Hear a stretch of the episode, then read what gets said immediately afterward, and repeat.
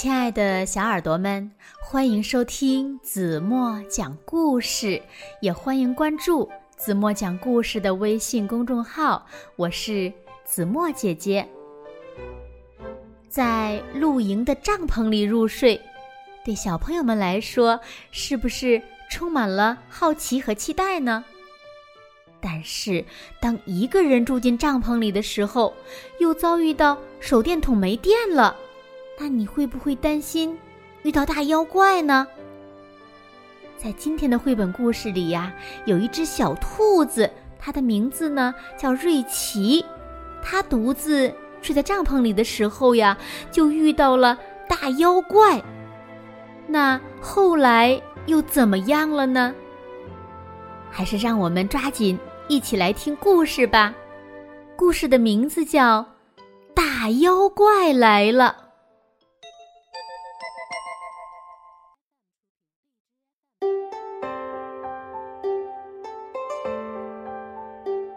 年的夏天特别的热，白天小兔子们都到池塘里泡水玩儿，这样呢可以让自己呀凉快一点儿。可是到了晚上，屋里还是特别热，很多小兔子就在外面搭起了帐篷。瑞奇舔着手里融化的冰激凌，也来到了池塘边。他呢也想有一座自己的小帐篷。瑞奇来到树林里，对正在吊床上看书的爸爸说。爸爸，爸爸，你最行了，帮我搭座小帐篷吧。爸爸说：“好的。”可是你敢一个人住帐篷吗？瑞奇大声地说：“我行，我行，我行，我敢一个人住帐篷。”于是呢，爸爸就同意了和瑞奇一起做帐篷。瑞奇。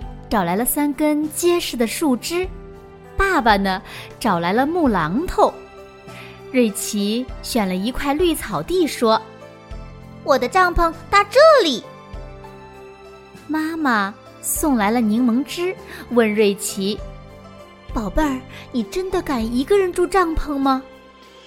瑞奇大声地说：“能行，能行，我能行，我敢一个人住帐篷。”到了晚上，瑞奇想早点去睡觉，他把自己的被子、枕头都搬进了帐篷里。爸爸问：“帐篷里还缺什么吗？”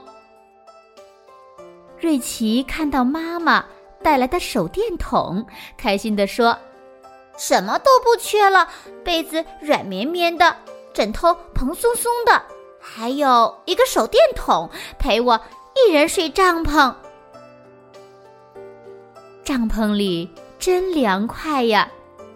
瑞奇找出一把胡萝卜，他决定先吃一根，再把剩下的胡萝卜排成队。在帐篷里吃胡萝卜真美味呀，简直就像在冒险和度假。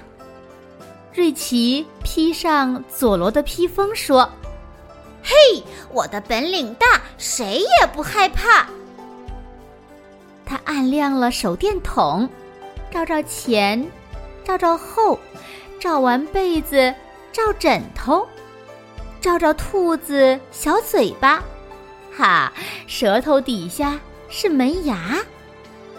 瑞奇用手电筒做出很多动物的手影。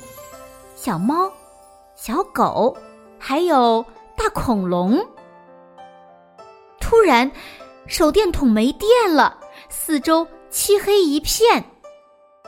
瑞奇只好躺下了。他想：睡帐篷和睡自己的房间有什么不一样呢？他听见帐篷外面有好多的声音。蟋蟀叫得很开心，去，去去。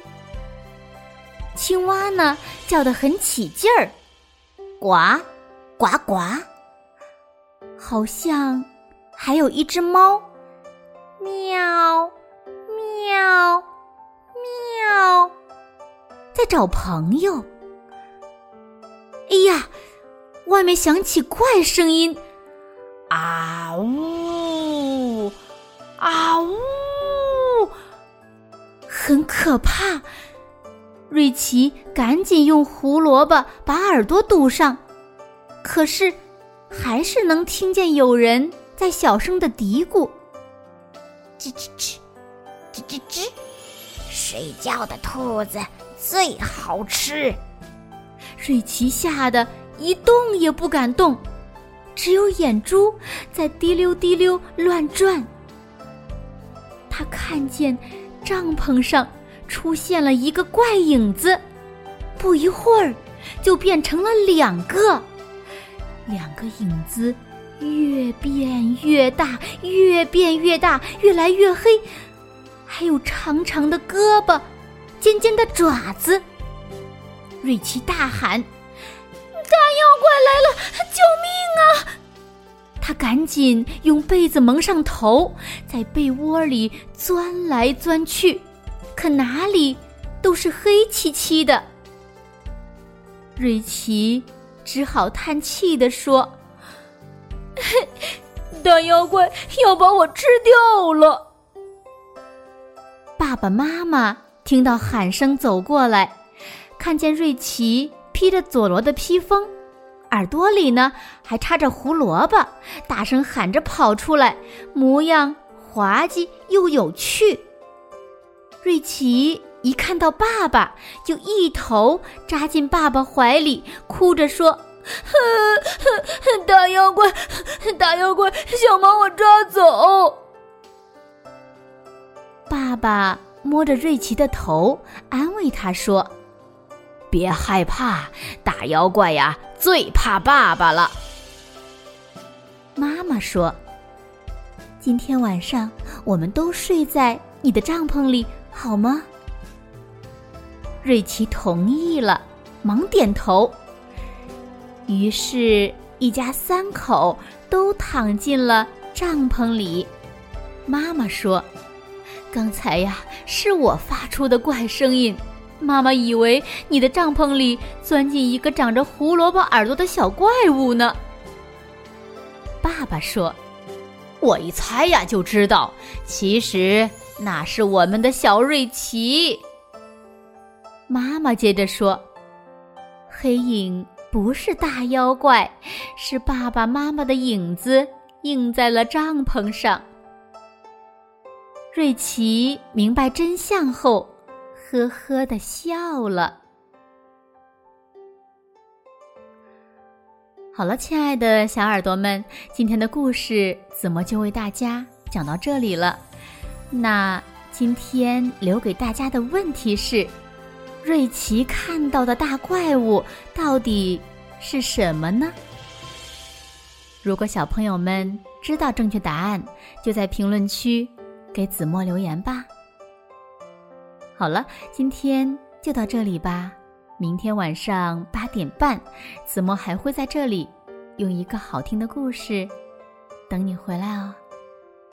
如果小朋友们喜欢听子墨讲故事，也不要忘了把故事拉到文末，点亮再看，让子墨知道此时此刻你正在收听子墨讲故事。当然了，子墨也希望小朋友们把子墨讲的故事呢转发给更多的好朋友，让他们和你们一样，每天晚上都能听到子墨讲的好听的故事，好吗？轻轻的。闭上眼睛，一起进入甜蜜的梦乡啦！晚安喽。